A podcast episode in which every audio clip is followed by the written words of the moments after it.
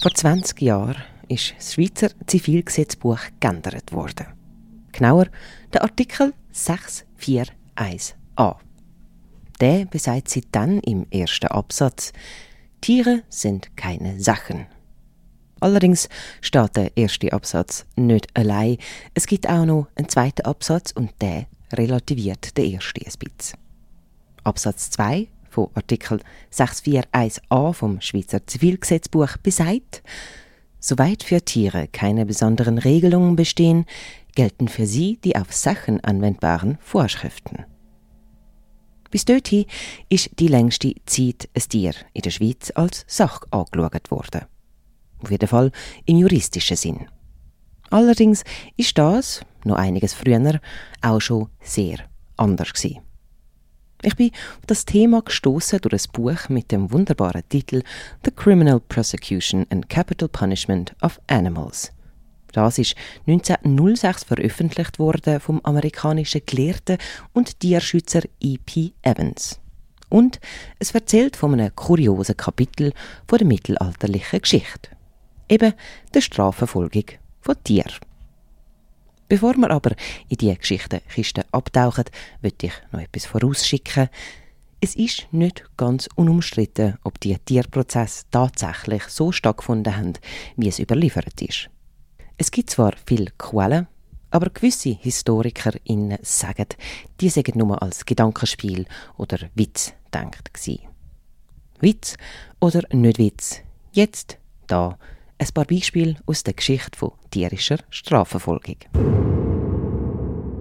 1414 wird ein Gückel zu Basel angeklagt. Er hätte das unnatürliche und abscheuliche Verbrechen begangen, ein Ei zu legen. Und es ist bekannt gewesen, dass so ein Gückelei muss ein Basilisk hervorbringen. Ein tödliches Fabelwesen aus Gückel und Schlangen. Der widernatürliche Gückel ist vor den Henker gekommen, man hat ihm den Kopf abgeschlagen und ihn verbrannt. Zusammen mit seinem furchterregenden Ei. 1457 in Savigny steht eine ganze Tierfamilie vor Gericht. Eine Sau und ihre sechs Ferkeli. Sie haben einen fünfjährigen Bub umgebracht und angefressen. Die Sau wird zum Tod verurteilt, ihre Ferkel aber freigesprochen. Sie sind schuld und hilflos einem schlechten Einfluss von ihrer Mutter ausgesetzt gewesen. Auch kirchliche Gerichte haben bei der tierischen Strafverfolgung zünftig mitgemischt und haben am liebsten gerade ganze Tierarten angeklagt. Dran sind da dabei eigentlich hauptsächlich Schädlinge. Zum Beispiel im 15. Jahrhundert im französischen Städtli Autun. Dort sind Ratten angeklagt worden, die Gerstenernte zerstört zu haben. Der Pflichtverteidiger Chassenet hat argumentiert, dass die Ratten unmöglich davon wissen dass sie vor Gericht erscheinen sollen. Schließlich wohnen Ratten bekanntlich weit verteilt umeinander. Also hat man in allen umliegenden Dörfern die gerichtliche Vorladung ausrufen lassen. Wo die Ratten dann erstaunlicherweise doch nicht vor Gericht erschienen sind, hat der Chassenet zu bedenken gegeben, dass man einer Vorladung nicht muss folgen muss, wenn der Weg zum Gericht zu gefährlich ist. Und man denke nur an all die Katzen, die es auf dem Weg hätte, wo diesen armen Ratten aufluren würden.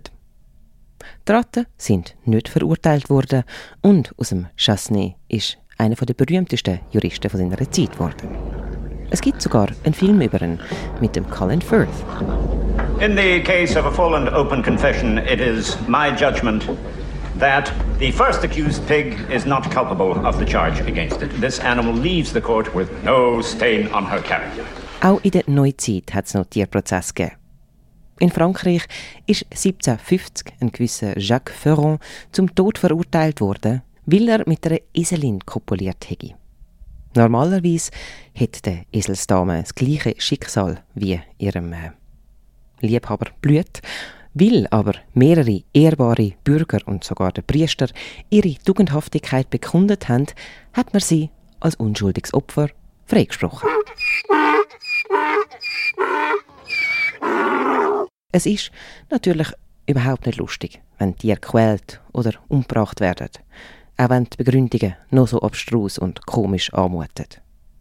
Man kann nur hoffen, dass die meisten Kreaturen nichts von ihren gerichtlichen Vorladungen mitbekommen haben.